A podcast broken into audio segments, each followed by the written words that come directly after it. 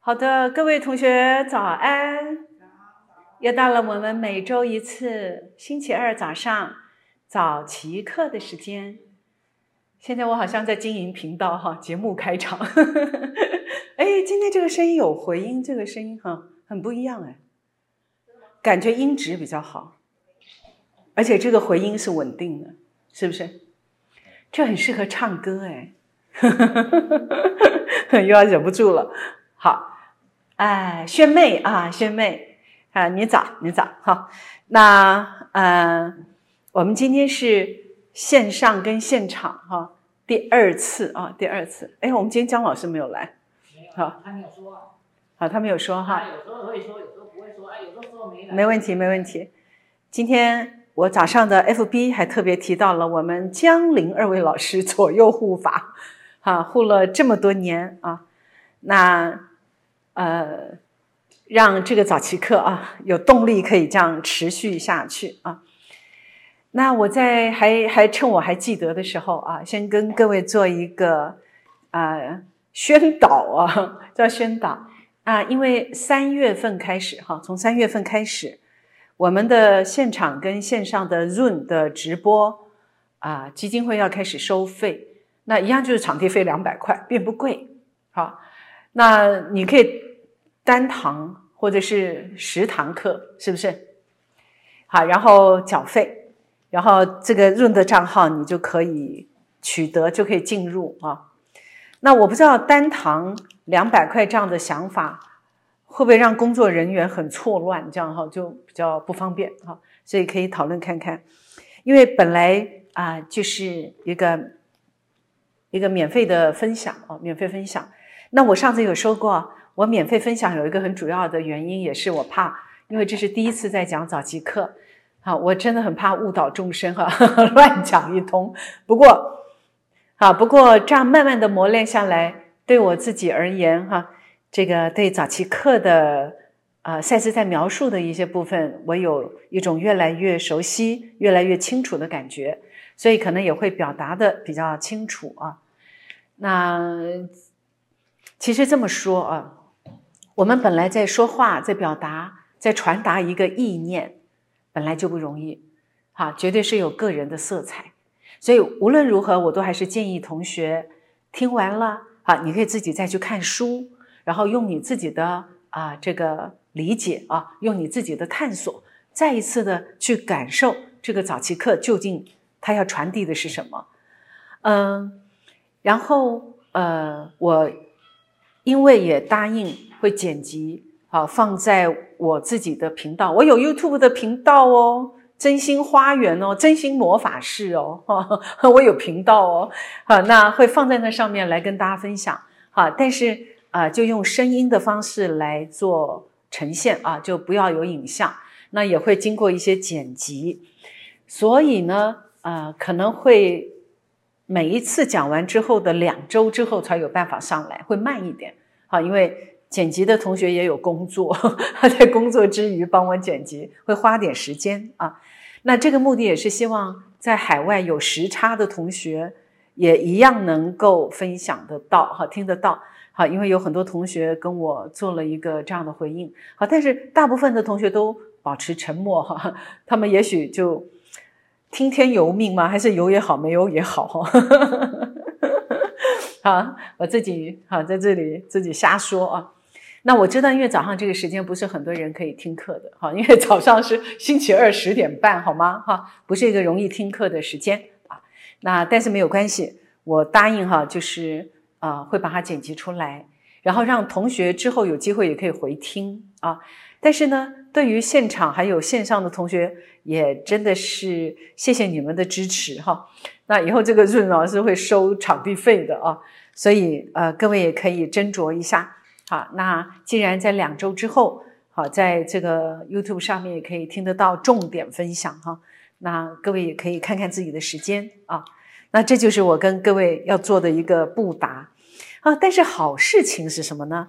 哈，那我决定三月份开始再来继续录真心花园哈。那我现在有一个频道叫做真心魔法师，好，那真心魔法师里面就有像真心花园啊，将来的早期课，或者是有一些。我实在太想讲话的东西啊，就可以做上面的分享啊。好，那大家有兴趣的话，敬请期待。我今天开车来的路上，啊，那我就用我的手机啊，在听那个 YouTube，一下子哎，竟然跑出我的真心花园。好，然后那个主题叫做啊，一桌华丽的食物，好像记得是这样。哎呀，我听到了之后，我特别欣喜，我特别有感受。好，那是豆妈哈，在前两年吧哈，他的小孩老大才小学一年级呢，他们圣诞节。他妈妈买了各式各样的零食，摆了一桌。他说：“这是圣诞节大餐。”哎，来，你们想想看那个画面哈，什么有乖乖啊、洋芋片呐，或者平常都吃不到的零食，摆了一桌，这不是很兴奋吗？太令人兴奋了啊！然后最重要的是，他的形容说是华丽的一桌。哎呀，我对“华丽”两个字超有感觉的。好，后来我就写了这一篇，然后就做了这个节目的内容哈。这个华丽的一桌的这个丰盛食物，其实华丽代表内在的丰盛啊，代表我们内在的丰盛感。而且我很喜欢“华丽”两个字啊，这两个字有一点就是，呃，会会让人觉得非常兴奋、热情，而且非常丰盛。好，一桌华丽的零食，哎，有没有很厉害？听起来很开心啊！尤其是同学下午茶时间，一桌华丽的零食。哇，那个感觉超棒的啊！啊，后来我就想到我的孩子小时候啊，呃，在上小学之前，我都会帮他们办生日宴会，你知道吗？好，那我有两个嘛哈，那他们要是生日的话，你知道我都会用广告纸剪那个生日快乐，还把那个圣诞节的灯挂起来，然后当然会有一桌华丽的食物，那小朋友就会很兴奋。好，那因为豆妈就讲到。她先生看到的时候，第一个反应就说：“麻烦死了，等下掉一地的血，很难清理。”哎，啊！后来豆妈就非常豪迈的说：“这有什么关系？到时候一起扫一扫，一起啊，一起整理就好了，很简单啊，没有什么问题。”那我后来就联想到“华丽”两个字，仿佛就跟豪迈、跟自由有关，有没有？很大气，是不是？我一桌的什么什么的。我一桌的碗筷给你洗，那我们来造句哈，一桌的什么？来，我们来造句。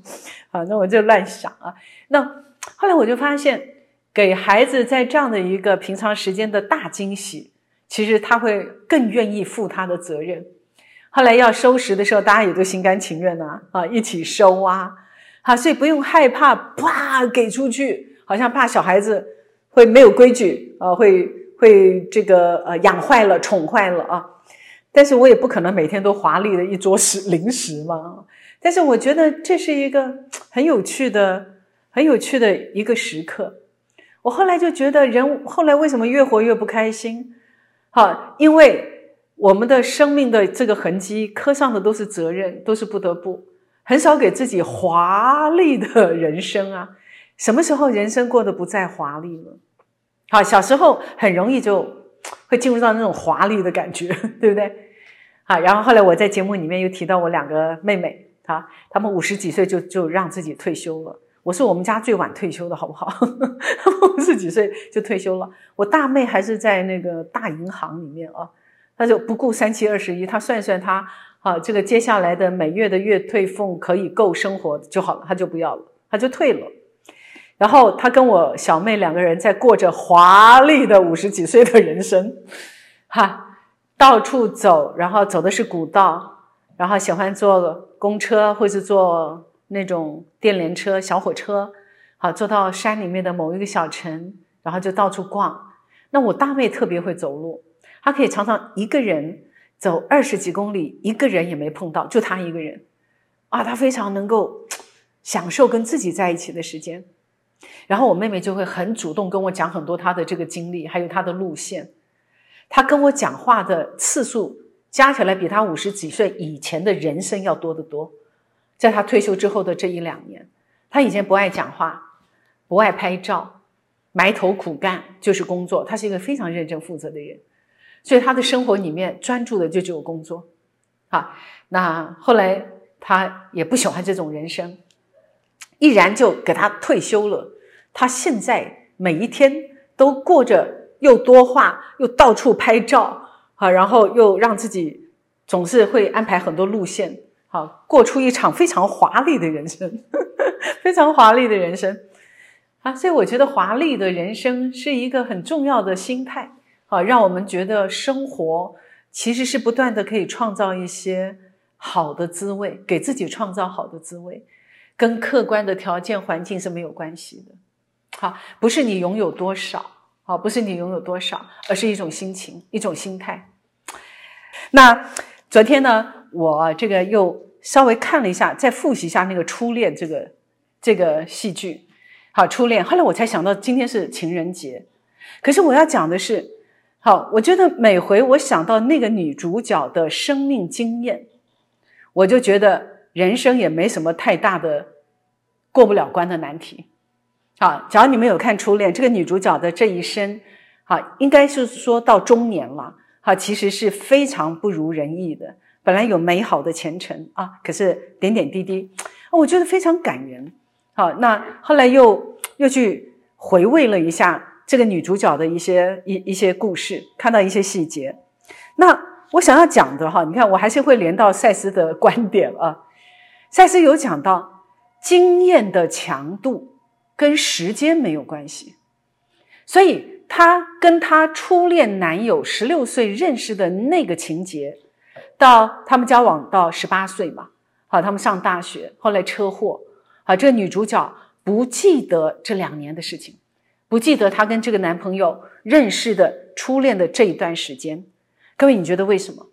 为什么她可以记得更早以前，可是她就记不得她这两年跟她初恋的这个过程？好，那因为他们要分开的时候是吵架分开的。好，这个男小男孩就非常生气，他女朋友要出国这件事情，竟然他是从别人的口里知道，不是从他的嘴里知道，所以他带着极大的伤心跟愤怒。然后这个女主角就觉得有口难言，好，你怎么不体谅我？我一直都希望能够到国外去。在那个瞬间发生车祸，可是后来那个男孩子又打电话给他，好，其实就是想要解释还干嘛，就听到当场女主角车祸了，啊，后来他妈妈也不让他们见面，女主角失掉了这两年，假如说是两年，差不多两年到快三年，就是他初恋的这一段的记忆，好，各位，假如赛斯在讲说，好。我们的经验其实跟强度有关，跟时间空间没有关系。那么会不会这一段经验对女主角来讲太强烈了，以至于把她掉的最深最深的那个潜意识里面？因为在当下的瞬间，她不知道怎么面对跟处理，而且伤心欲绝。人会不会故意忘掉伤心欲绝的经验？可是不代表伤心欲绝的经验会不在，对不对？就很妙的啊！他后来哈经历了离婚，然后当一个计程车司机。其实他也在圆他想要到各地去旅行的梦，只是他是在国内好当计程车司机，可以到处转。好，这是一个补偿的心理，对不对？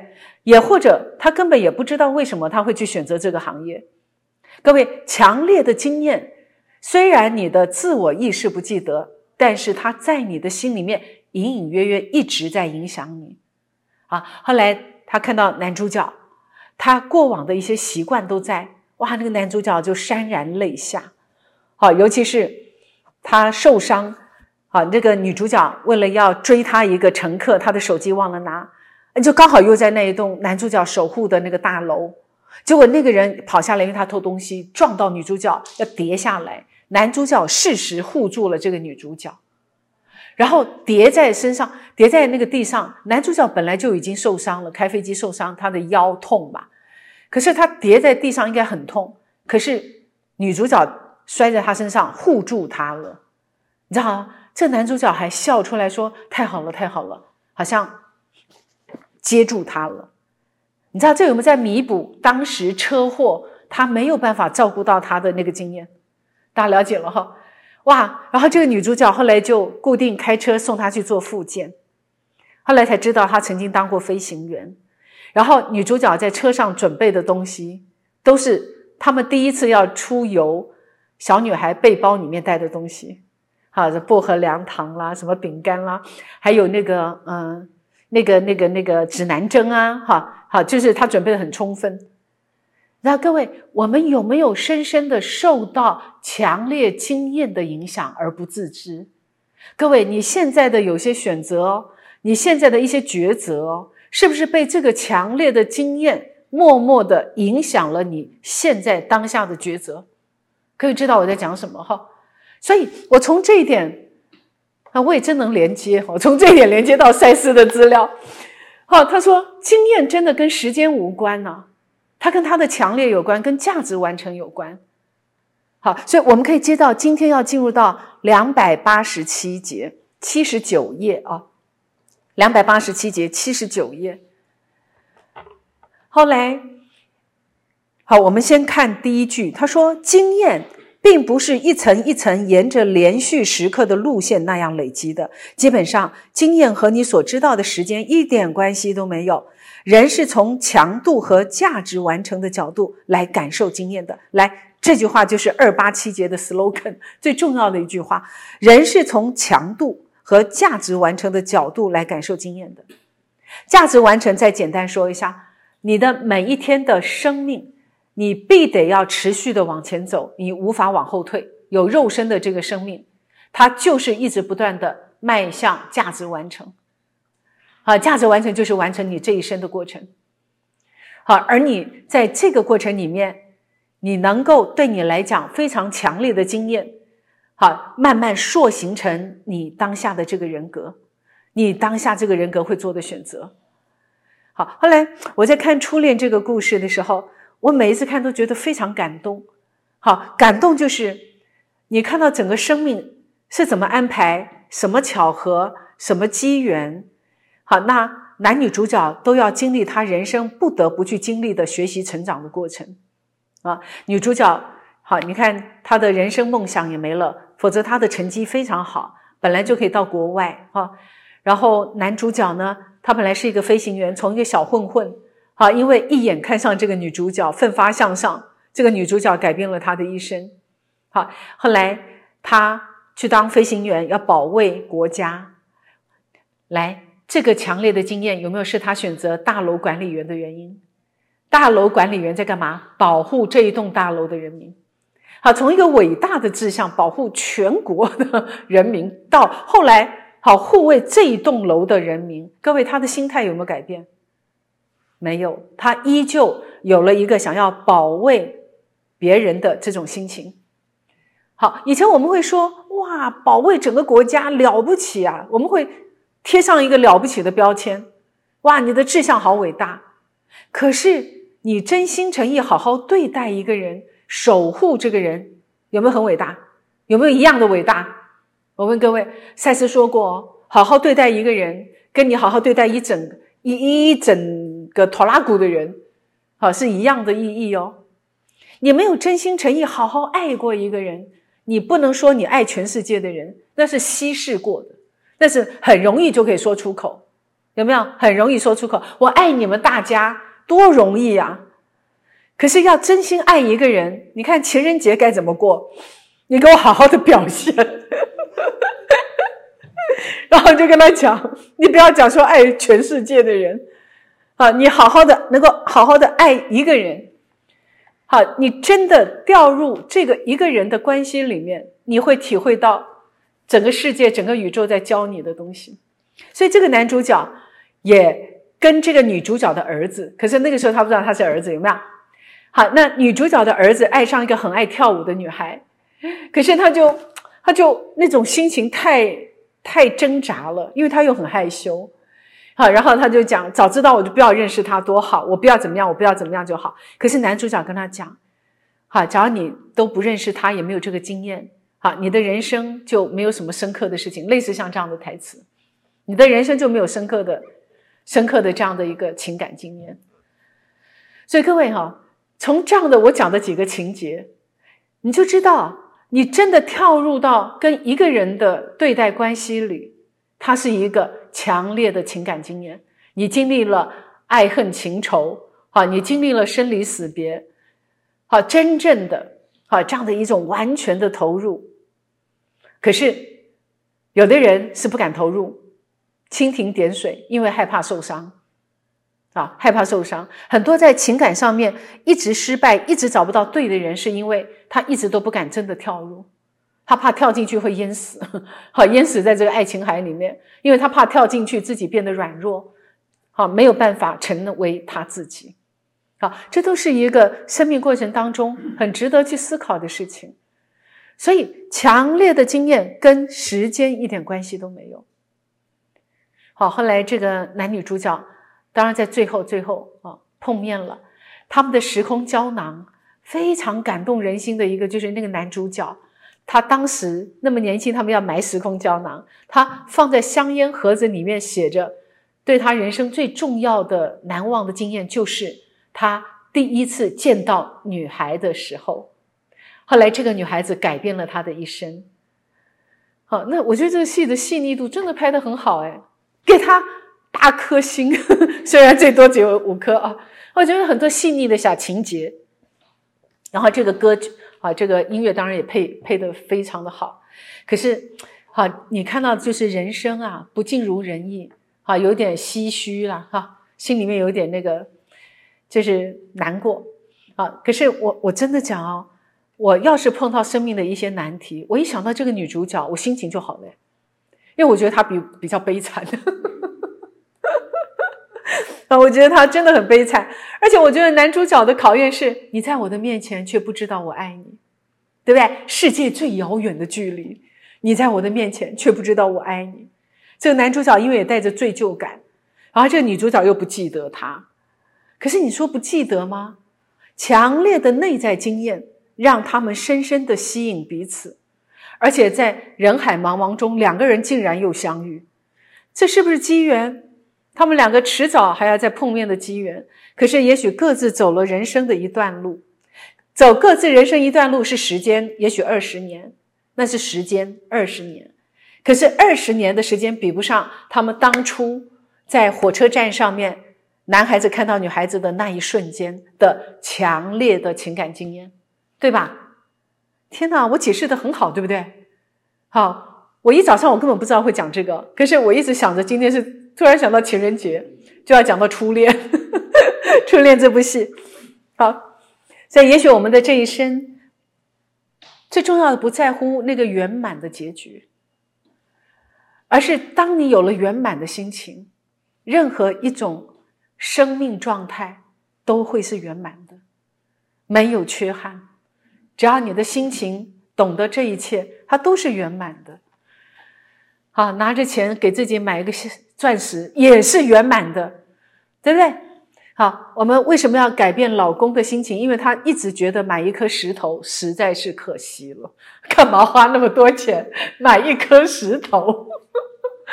啊，那当然，我们换一个角度来看，哈，这就是一个人生每一个个人不同的一个焦点跟哈焦点跟看重的事情。好，所以我也郑重介绍各位，今天情人节要是没事的话，可以自己跟自己在一起看一下《初恋》这个戏剧啊。Netflix 有，我觉得真的越看越觉得感人肺腑。好，好，那我们接着看啊，在七十九页这里，好，呃，接下来哈，你应该知道，一个只持续几个片刻的经验，可能比一个持续时间长很多的经验更为重要。梦经验相当独立于物理时间之外，而且在梦的情境中，你更为直接感受它的经验，或更确切的说，它的强度。好，所以各位以后这个经验到你对到底对你重不重要，跟强度有关，跟这件事情当下给你的深刻感受有关，深刻感受有关，所以它就会开始影响了你。好，那接下来。后来你可能不记得它，但在梦的状态中，你与实相的连接更直接，而且可以更完整的感知到梦经验的强度。好，我现在说的是基本实相。好，我我再跟各位说，你在梦中梦见的某一个情节，给你带来强烈的感受，虽然你醒来也许忘掉了，但是各位你不要怀疑，它会影响你。后来也许你。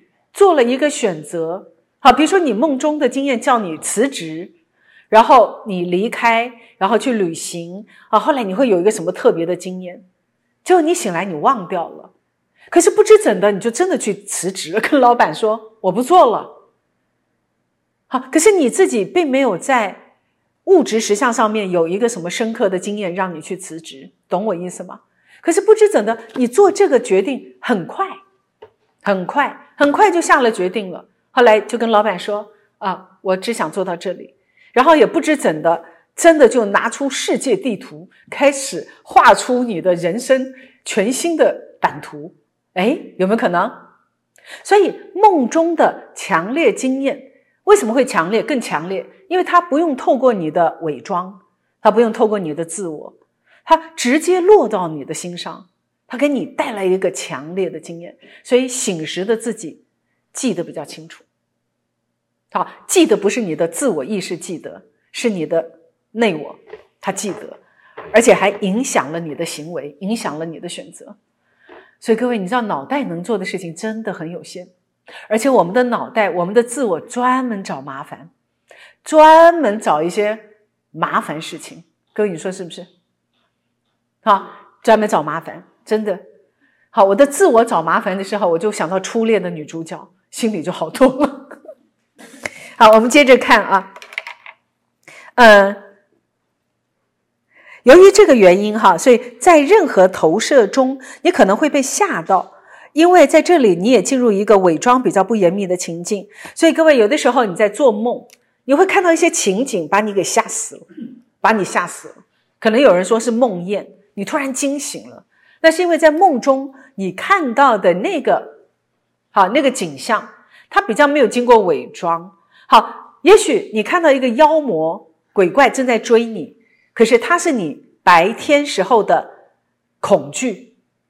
好，也许那个恐惧跟老板有关，所以那个妖魔就是老板的化身。你在白天看的是老板一直催着你交件，可是你一直做不出来，感觉好恐惧，好有压力。可是，在梦中啊，因为没有经过伪装，你的恐惧的情绪直接转译成妖魔，好，就好像有一个大恐龙或者有一个大鳄鱼正在追你。好，假如你常常形容你的老板，哈，就像那个什么，跟鬼一样，鬼，更没有形象了，对不对？七十九页，好，我们在七十九页，好，更没有形象了。所以各位吗？你知道吗？好，所以我们在醒时的自我意识，它一定要有一个具象的东西，你才会理解。可是到了梦中的时候，它可以不要有这些具象的呈现，所以它可能是会转译成另外一些象征的东西。好，所以你才会搞不懂梦境到底在干什么。好，白日的情绪是很抽象的情绪，好，可是你到梦里面，情绪会转译成可能是一个具体的东西，好，具体的形象。好，接下来啊。最后一行，你有时候会自动的从物质的角度翻译这个实相，这样的意象是幻觉。好，但你可能要过一阵子呢，才能够分辨它们的真实的性质。不过这里要了解的是，所有的实质物体都是幻觉，可以称之为集体幻觉。各位，我们就是活在虚幻的世界里，叫做什么？凡所有相，皆属虚妄。对，凡所有相，皆属虚妄。佛经讲的超有道理的，佛经最喜欢讲这一切都是假的，有没有？凡所有相，皆属虚妄。所以我打了你一拳，我跟你讲，这是假的，刚刚那个幻象。好，后来你还我一拳，你也告诉我说这是幻象。啊，可是基本上这是真的。啊，比如说你侮辱我，你骂我，我好痛苦啊。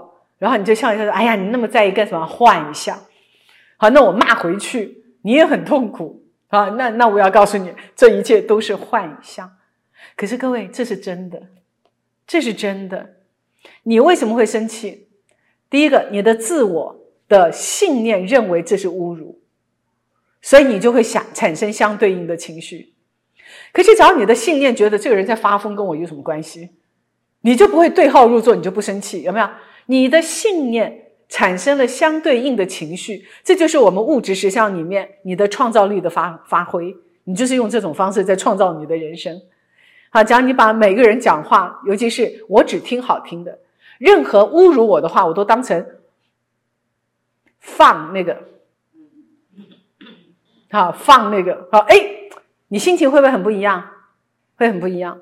好，只要你在人生里面，好，你不过就是失恋了，啊，男主角离开你了，找别人了，你就想想初恋的这个女主角，她有多悲惨，哎，你心情就好了，这也是一个想法。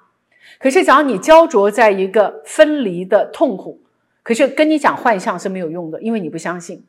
你把整个人投注在那个痛苦里面，你一点都不觉得这是幻象，那你就要接受痛苦了。好，接受好像被背叛的痛苦，大家懂我意思吗？好，后来我今天早上还想到一句话。好，我们在跟别人说话，在说一件事情，在说一些什么。好，我们很难。有意识的关照到，当你在讲这句话，比如说刻意在批评别人，或是刻意在说什么，你是在推卸你个人的责任，还是你讲的这句话对这个事情是真的有帮助，还是大部分都是在表达自己的内心里面的主观看法？大家懂我意思吗？好，尤其是我们在处理公务的时候，哇，很多人会讲一些有的没有的，对不对？好，那那个时候你就要真的要警觉。你讲这些话究竟对这件事情有没有帮助，还是你只是在发泄你的情绪？好，发泄情绪有发泄情绪的时候，好，那真正在处理事情的时候，你讲这些话到底对处理事情有没有好处？你自己有没有办法觉知？好，那这也是可以去关照的地方。好，所以八十页啊，第三行，在醒时的状态中，把内在实相翻译成物体的过程持续不断。而且在做梦的状态中，把意念翻译成伪物体的过程也是持续不断的。做梦的时候，为什么也是叫伪物体？各位，凡所有相都是虚妄，就算是在梦中出现的物体，它也算是在梦实相的基本假设里所呈现的一个伪装物体。大家懂我意思吗？我们在物质实相所看到的一切都是伪装的。可是，在梦中我们看到的物体好像也很具体啊，那也是伪装的。那是在梦的实相里面，他们的基本假设，他们也是要用这样的伪装，否则自我会完全不知道那个在讲什么。好，因为重点接下来了哈，他说，呃，在梦实相的某个部分之内，意念或思想。可能会被翻译成伪物体，然后传送。这只能发生在某些强度范围之内。这就是当你投射中采用一个伪形式时候发生的。只不过啊，我很大的程度简化了这件事情。好，接下来啊，当你旅行到某个强度范围之外，甚至连伪物体都会消失。它们成群存在你自己的系统四周。并与之连结，甚至缺少伪物体，都意味着你已经越过了你的伪装系统。他在讲什么？他在讲有些系统连伪装都没有，那你怎么知道你在哪里？我问各位。好，等一下，接下来就讲这个东西。所以我说这一节超难讲的，好像在讲一种境界，没有伪装的那个现象，你就是在一个境界里啊。佛说不可说，不可说，就是这个境界啊！它没有伪装的物体，它如何表示给你看？它怎么说给你听？什么伪装都没有，语言也是伪装，对不对？哇，我们新同学听懂哎，他知道我在说什么，不是说你那个哈，是赛斯在描述的东西，听懂了。后来我看到这一节的时候，我就在想，他到底在说什么？他仿佛就在描述一个境界。啊，境界。那我们接着看，我们来看看啊，他怎么说？呃，他说，好像这些不用伪装的这样的系统都围绕在我们的四周。哈，如果你可以做到的话，那么你会穿越一个没有任何伪装存在的强度范围，然后你看，你就会遇见下一个系统的假伪装。根据这个系统，这会是或不会是物体实相，可能会有物体。也可能不会有物体，因为你到了另外一个次元了，你到了另外一种实相状态了。好，你超过了那个界限，好，我们其实都有界限。好，那接着你会遇见伪装区域的中心，在各个不同的系统外缘有完全没有伪装的区域，这些区域应该会让你想起潜意识里各个不同生命周期之间没有分化的区域。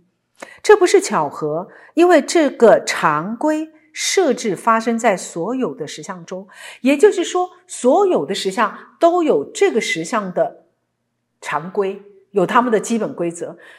我们的地球就是啊，啊，我们后来设置了一到多个的基本假设，这是我们在地球实相所做的事情。可是，在其他的实相里面，未必有这些具体的啊，用这种伪装来呈现的常规，也有可能是没有伪装的。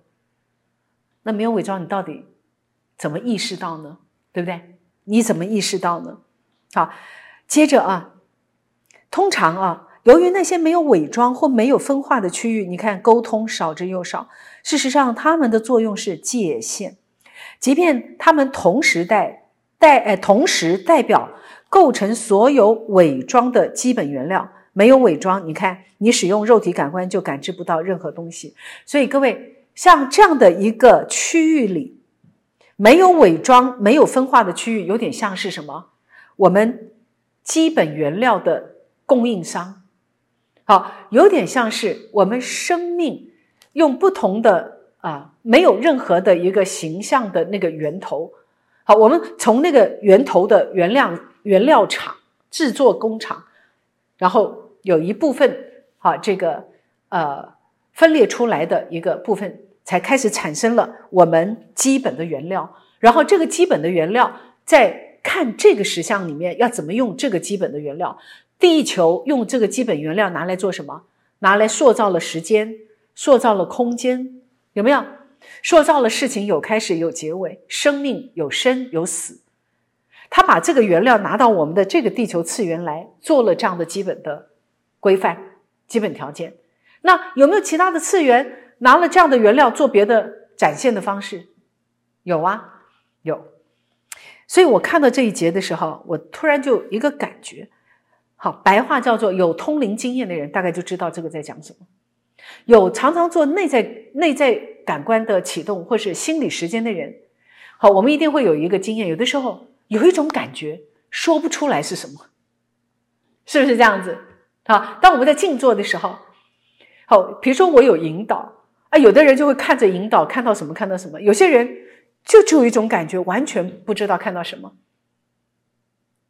它就是一个内在的感觉，它是一个你可能到了这样的一个没有伪装的系统，你可能真的进入到一个非常深的讲深跟远哦，这是一个不得不用的名词。那它就它就是你你就是可能超过了界限啊，你到了其他的次元去了，而那个次元是没有伪装的。没有伪装的这样的象征。好，上一次我们礼拜五，我不是问了我们一个，好，我也觉得他是土地公嘛。他静坐完，那哇打了一个好大的嗝。我刚刚说你刚刚有什么经验？他说完全不记得了。大概就是这种东西，完全不记得了。他可能没有一个具体的一个什么，可是你却充满了什么？大家懂这个意思吗？好，有点像是经验是跟强度有关。我这个很强烈的经验埋在我的里面，可是我根本不知道它在那里，但是它却一直在影响我，有吗？它影响我，它成为我内在的一个非常主要的感受。好，所以我现在在用着有限的语言，哈，有限的方式，在描述一个赛斯说没有分化的区域，没有伪装的那个区域。那到底要怎么说呢？好，可是我们又必须要传递给有肉身的我。还有各位要来听，赛斯的困难也在这里。还记得上一节他有讲过嘛？哈，他每次都要转到转译的方式，对他来说，他看到的是情感的强度来转移。所以，好，他有讲嘛？好，岩层很多岩层，到其实真的很多很多石头，还是在形容一个人的冷若冰霜。有没有这两个很不一样？好，我们。中国中文字的形容词真的很棒啊！文字的形容，它就可以几乎有两种意义，一个就是字面上的意思，一个是引申的含义。引申的含义。好，那我们再形容一个绝世美女。绝世美女，通常会伴随着一个冷若冰霜。好，在形容什么？她虽然美，但是非常的冷艳，让你无法靠近。好，冷若冰霜，不代表她真的像冰块呀，对不对？不见得她像冰块一样，这是形容嘛。所以赛斯在讲的是，他比较倾向对实际存在物体的那种形容，而那个形容是带着情感的成分，对吧？带着情感的成分。好，好，这个看对眼了，叫。天崩地裂，一时天雷勾动地火。难道当时真的有这样的天后吗？不是，他在形容什么？形容看对眼了，看上这个人，哇，天哪，惊为天人呐！这是那个情书的啊，不是初恋的男主角，在火车上有没有？他正在打瞌睡，一惊，一眼睛一张开，看到那个女主角，哎，就那么瞬间改变了这个男主角的一生呢。所以，强烈的经验是不是就在一瞬间，并不需要时间，一眼万年，可遇不可求，业力很深才有办法碰到。好，所以各位也不用太感叹，好，因为那通常都是业力太深了才会这样子，好才会再碰面，哈，再碰面。好，所以赛斯要转译的方式，就是那种我见到你，哇，那个心情一雷一时天雷勾动地火。好，可是也许有有人看到的真的打雷啊 什么的，可是赛斯要转译这种感觉，他会问说：是强烈的感觉，还是真正的天后？好，大家懂我的意思了哈，这是有差别的。好，好的，来我们看八十一页。好，各位都没有问题想问啊？好，然而这个句子其实是没有意义的，因为肉体感官本身就是伪装，你知道啊？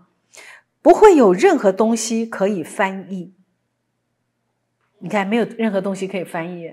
我们讲来讲去讲那么多，也是 我也要讲屁话，也是没有什么意义的。好，在这些情况下，唯有使用内在感官，你才能够知道、感知到。理论上，如果你能够缩短各个转世之间的差距，那么你就能够缩短你的系统与另外一个系统之间的差距。你看他在讲什么？我们在内在感官启动之后，我们可以感知到好多个转世的经验，对吧？瞬间可能出现在你的内在里面。好，那么他说，假如我们有这种能力，我们就比较容易跨越不同的一个次元。好，那我们可能比较容易接触到另外的系统。再一次，没有分化的层面或区域是由生命力构成的。好，这个生命力形成了所有系统的伪装。来，各位，他在讲原初的那个原料工厂了。好，我们都要到那个工厂去拿原料，有点说是像是我们生命力，我们生命也是靠生命力的活力，对不对？然后在形成我们的肉身，有点像是 CU 单位形成一一单位，再形成我们的肉体。CU 是意识单位，是是看不见的意识单位，慢慢形成啊电磁单位。一一单位就可以从显微镜里面看到粒子，然后后来这些粒子形成了我们的肉体，它是有一个程序的，从无到有的过程。好，那这个生命力形成了所有系统的伪装，因此它也就是说，这样一个区域本身并不是一个分开的东西，而就只是生命力的一部分，其中没有任何伪装。所以再一次，任何既定系统之内的那些存在体不认得它。来，各位，你认得神吗？你认得你所相信的那个神吗？你认识他吗？你知道他长什么样子吗？可是你可不可以感受到他在你的身边？可不可以感受到这个神性围绕在你身边？他就是你啦，他没有住在外面，他也住在你的里面。可是我们真的可以描述他是一个什么吗？没有办法。我们对神的感知连接，只能用我们。有限的语言去描述，用我们的一种感受，当下的一个感受去描述，对吧？好，可是我们无法把它具象化、具体化，因为神是没有形象的，有点类似像这样的意思。好，所以呢，他这里在讲的一个界限，简单来讲，有伪装跟没伪装。好，那没有伪装的那个部分，我刚刚有形容说，他对我们的心理时间的练习的时候，有一点像是一团感觉，你被影响了，可是你被什么东西影响，你说不出个具体话来。哎，这段对我也挺安慰的。我常常在这种感觉里面，我不知道我刚干嘛了，然后为什么突然有一个这个感觉来了，有一种感受来了。各位了解这个意思吗？他只能去体会，他无法言传，因为他没有伪装。语言是伪装，哎，能够用话讲出来的都是伪装。OK，好，你说心领神会，你还要描述你的感觉，可是你又描述不出来，你找不到任何一个确切的语言、确切的形容词。去形容他的时候，他就只是一团感觉，那个感觉到底是什么？好，我说那个男主角他看到女主角的那一瞬间，那是什么？那是什么感觉？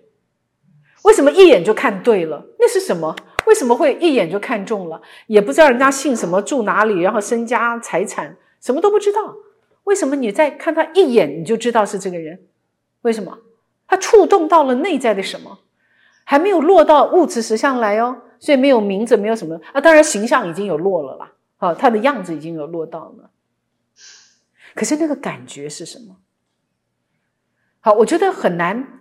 上赛斯的课比较困难的地方，常常在讲这个东西，常常在讲一个我讲了那么多的语言都是屁话，因为你没有办法真的描述到那个东西。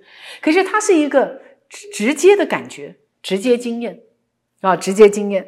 啊，所以很难描述，我也不知道我讲的对不对啊。我尽可能在我的一个呃感知里面来描述。好，我我讲一个比喻啊，我刚讲那个空，生命力无所不在，可是它可以形成我们基金会，它形成了三楼，它形成了白沙屯妈祖绕境的所有你看到的具象，那个都叫做伪装，而它都是来自于生命力的形成，生命力是。伪装实相的基本材料，可是生命力是什么？你看不到，可是它却是形成你伪装这所有出现的具象化的东西的基本材料，有点像这个意思。生命力，好，所以生命力不是只有 O2、CO2 这些看得到的这些元素，不是的，还有更多。那这些元素所存在的，还是一个更大的空里面呢？更大的这种，好像虚空，对不对？好像虚空一样。好，现在大家理理解这个意思了吗？空最大了，这个世界上最大的是什么？就是空了，因为空没有界限，没有办法描述，好，无法形容，无边无际，无边无际。只要我们能够描述的，只要我们能够看到的，都是那个最无边无际的那个的基本的材料所形成的。伪装，那在不同的次元有不同的伪装，可能那个次元的伪装，我我就说外外星人长得不不见得是长这个样子嘛，对不对？好，那有某一种伪装，他们是靠声音在传递讯息，其实那个声音一出来，它也是伪装嘛。好，所以我也不知道该怎么形容。好，但是我在看赛斯的这个资料，仿佛体会到什么，又仿佛说说不出个什么。好。那这这大概就很贴近是什么？好的啊，我们接着看啊，呃，第四行这里嘛，对不对？啊，没有分化的层面或区域都是由生命力构成的，这个生命力形成了你们所有系统的伪装，因此啊，也就是说，这样的一个区域本身并不是一个分开的东西，无所不在啊，对不对？好，而就只是生命力的一部分。其中没有任何伪装，所以再一次，任何既定系统之内的那些存在体都不认得它，不认得那个空。哦，空到底是什么？好，像我们说空气，我们看不到空气，可是我们需不需要空气？一定需要嘛？好，一定需要。好，那接着啊，那这些区域和无限概念之间有一个关联，但首先开始你。你第一次的休息哈，这些区域和无限的概念有一个关联。无限来空是不是一种无限的概念？无限，好，无限相对有限，所以我们说有限来自于无限，无限的生命力，然后创生了所有的伪装，好，基本素材。生命力。好，我再打个比喻，一眼万年的那个心动的瞬间，有没有能量？有能量，有没有具象化的东西？能量，那时候情感强烈的能量，有没有具象化什么？难道变成放鞭炮吗？那个漫画就会这样子呗，放鞭炮，放烟火，啊，那个一时天雷勾动勾动地火，画漫画就可以形容那个整个天崩地裂，形容我看到你那一眼的感觉，画可以把它画出来，但事实上那个感觉是没有办法具体具象化嘛，对不对？没有办法具象化，但是诗人、画家，好，赛斯会讲到他们，诗人、画家。最能够把这种感觉转译出来的人，诗人跟画家啊！我现在开始决定要多看一些抽象画，抽象画也决定要好好画画，因为画家是最接近神秘主义者的。你知道，我看到这句话就打破了我画东西都要画的很像的那种执着，画的越不像越是神秘，画的越不像越是神秘主义者。哈，好。那我们接着看啊，你看，在九点二十九分这里的时候，好，好，你们在这样未分化区域接触到无限啊，因为它只是伪装而已啊。你们的时间观念就是出自于它。凡所有相皆属虚妄，凡所有相都来自于空，好不好？都来自于这个未分化的区域。讲我们真的要这么讲，好，未分化的。未分化就是没有伪装的，好这个区域。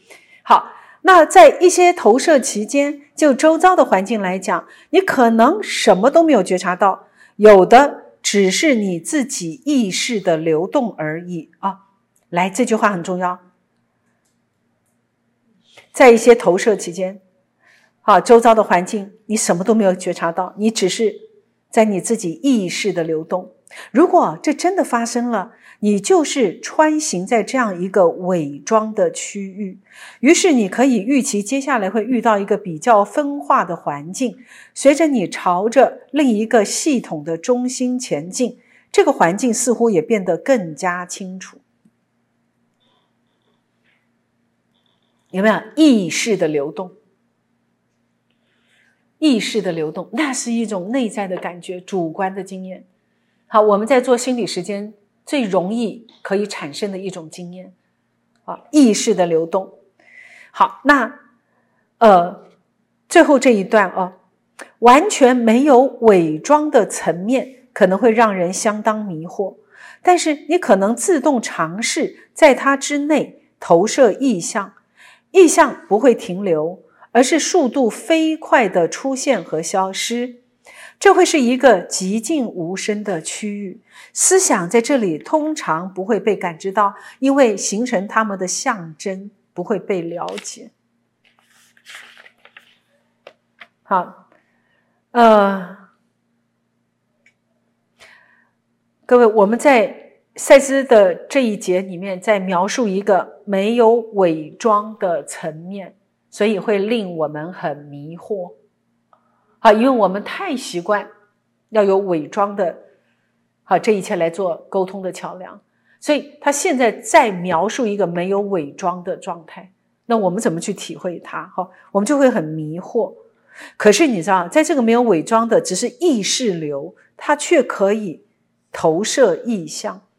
好，意象不会停留，快速的出现又消失，这会是一个寂静无声的区域。思想在这里不会被感知到，因为形成他们的象征不会被了解。各位，有点像是你的意识在流动，突然闪现什么又没有了，闪现什么又没有了。好，闪现出来又没有了。啊，这个声音突然出现又没有了。好，谢谢，好，谢谢来呼应我的这一段。好。各位，我们在意识流动的时候，就只是一个感觉，可是会不会突然嘣一下冒出一个什么影像？嘣冒出一个什么感觉？会不会？会。那突然又没有了，突然又不见了。好，那如果思想在场，他们是不会被感知到的。你看，然而如果这里达到某一个强度，一个强度的高峰，那么你就可能感知到广阔的现在，就像它存在于你原生系统之内那样。理论上，你可能从那个高峰探究另外一个系统，但你不会了解你感知的东西，你不会有合适的根本假设。你知道，来，你可能在你的意识流。突然到了一个什么境界，你感受到什么？可是你无法描述，你无法理解，你无法理解，可能是光，哈，可能是一些你觉得太特殊的图形，可能是几何图形，好，可能就是那种光流这样，好，那你也不知道那是什么，你也不知道它是什么，好，可是它就出现了，它就出现了，可是也许又瞬间瞬间离开了，而且。你知道他说，嗯，一个强度的高峰，我们可以说是一个内在特别的一个经验，内内在经验。嗯，所以我说，假如有过这种高峰经验，或是通灵经验，或是像鲁伯这样子意识好进入到另外一个状态，好，他在一时之间也不是赛斯哦，因为下一节有一个例子。他突然全然的进入到一个在他面前的一个女孩的转世经验里面，整个人投入到里面。好，那他在那个过程里面很不舒服，他也很不喜欢这个经验。尤其下一节课才讲得到。好，那我们呃，我们根本就他没有办法用我们能够知道的伪装来表达，所以我刚刚就讲，可能是可能是一团光。好，可能是突然哇，叽沙叽沙的一些什么图形，可是我们完全不理解，瞬间来了又瞬间离开了。好，接着啊，为了简单明了啊，我这里用两个相邻系统的概念啊，好，仿佛他们的头尾相接并并排，显然事实不是这样子。他说这个系统比较像一颗橘子的各个橘瓣，没有伪装的界限区域，好，就像橘瓣之间的那个白色橘络。他用一颗橘子来形容，每一片橘子，一片橘橘瓣，它们就是不同的次元。它中间的联系就是那个白色的，我们都会把它拿掉不吃的那个东西啊，那个白色的橘络。可是，然而橘子会被比作很多系统形成的一个族群，可是它本身只代表一个未被感知的整体所属的一小部分。我们看到橘子，橘子有没有更多橘子？对不对？我我们可能感受不到一整棵橘子树，我们感受到是一颗橘子里面的次元。可是除了这颗橘子，还有没有一整棵橘子树？还有更多的橘子啊，还有更多的次元。橘子只会是你看一个更大系统的一部分。于是你可以看到为什么投射会带你走向一个不同的方向，迥异于你正常的线性旅行。啊，为什么你所知的时间会毫无意义？因为每一个系统之间的时间感不一样啊，啊，你进入到其他的次元，你根本就不在那个时间系统里面啊，所以实在是看不懂啊。这样的投射也不一定穿行你所知道的空间，许多在强度上极为活跃的系统，并不存在于物质实相中。好，我相信现在人们以时间和空间基本上是一体的，但他们两者却都是与另一个东西的。却都是另一个东西的一部分，它们只不过是你据以感知实相的伪装模式。空间如同你在梦状态中体验的那样，更加接近实相。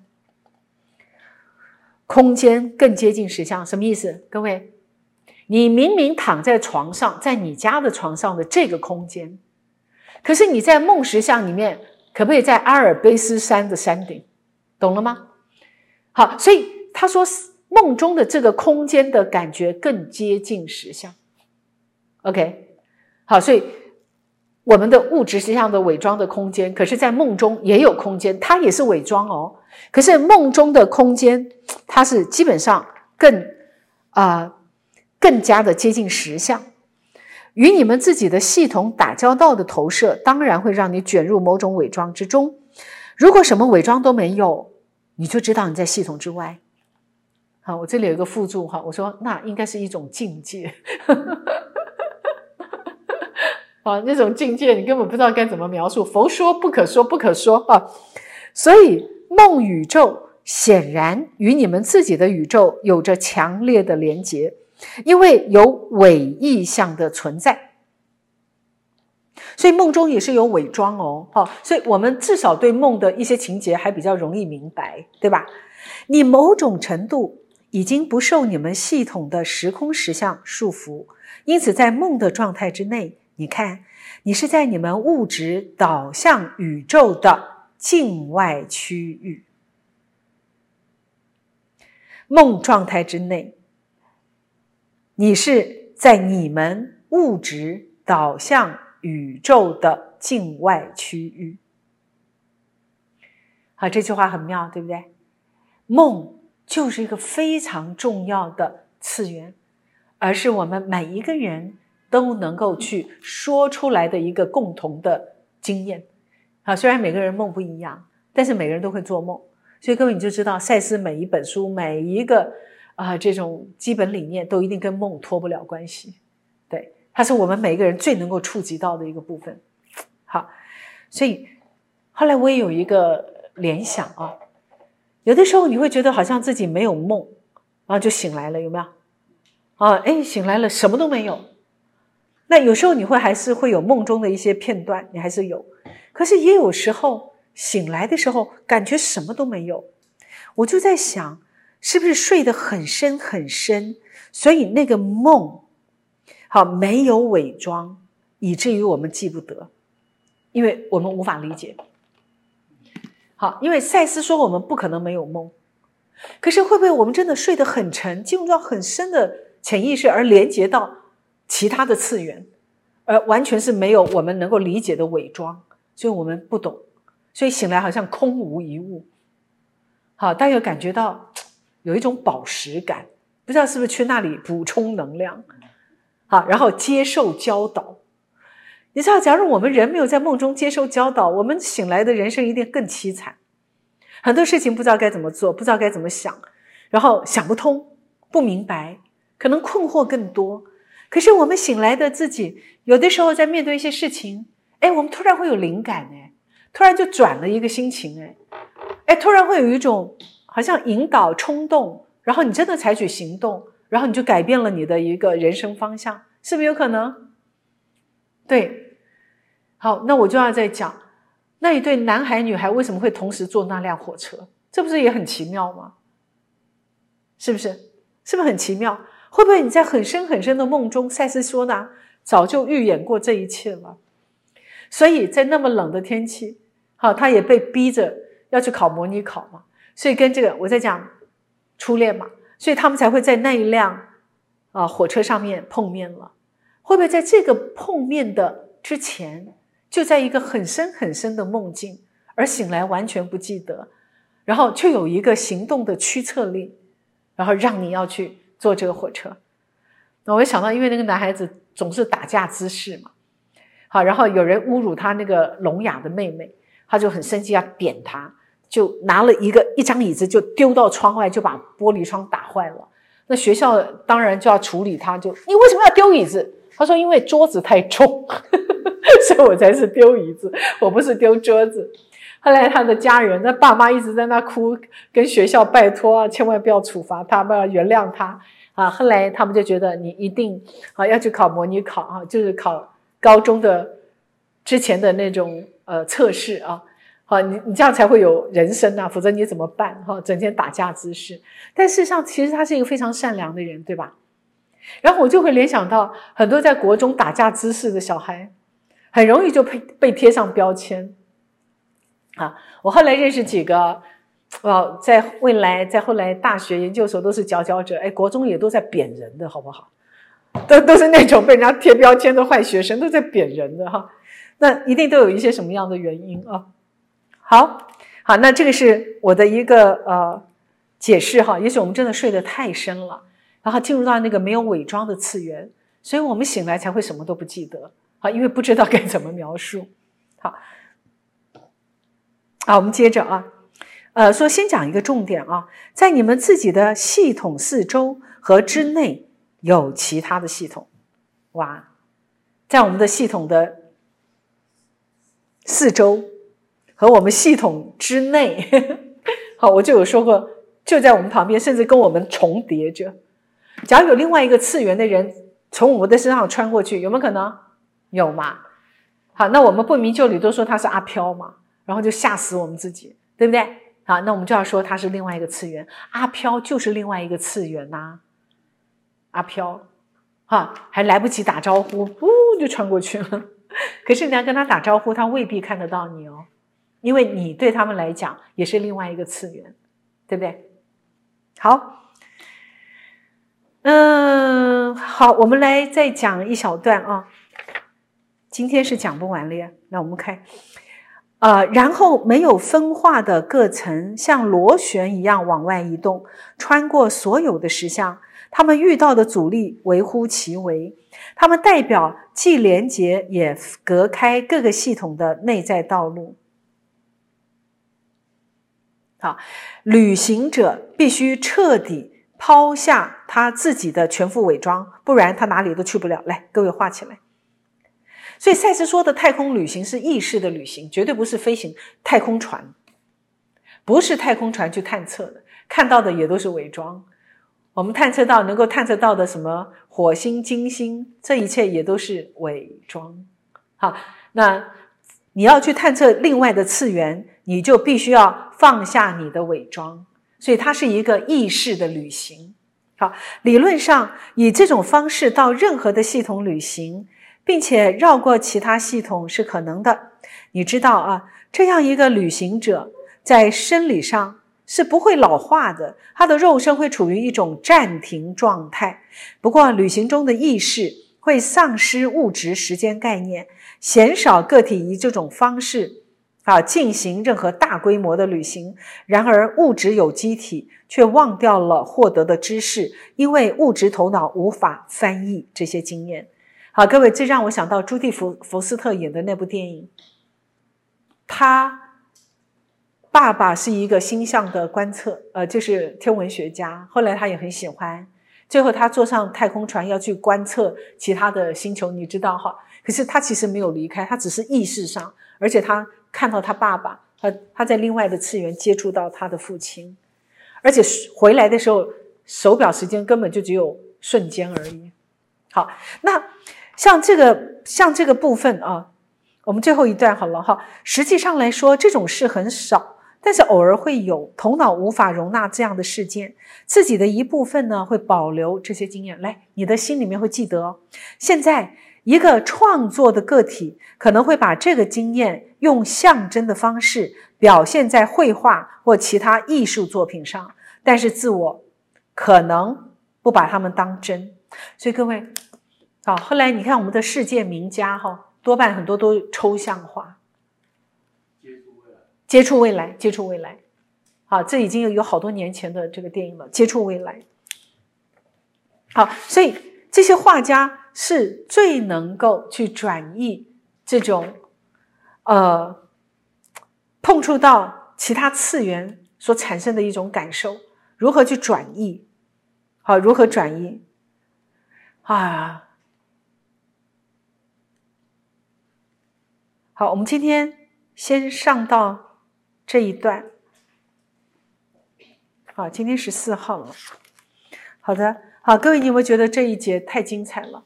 我就形容说他在讲一种境界，而境界叫做不可说，不可说。啊，可是我们还是在物质实相上，我们讲了一个半小时，我们还是尽可能的在描述它。好，所以我想这个经过一些解解释。也许同学在看文字的时候稍微比较容易懂，好，比较有一些概念。只要有一些其他的想法，也欢迎大家交流啊。那我们今天就到这里，那我们就下礼拜见。好，谢谢大家。好，好，线上同学，谢谢你们的参与啊，谢谢。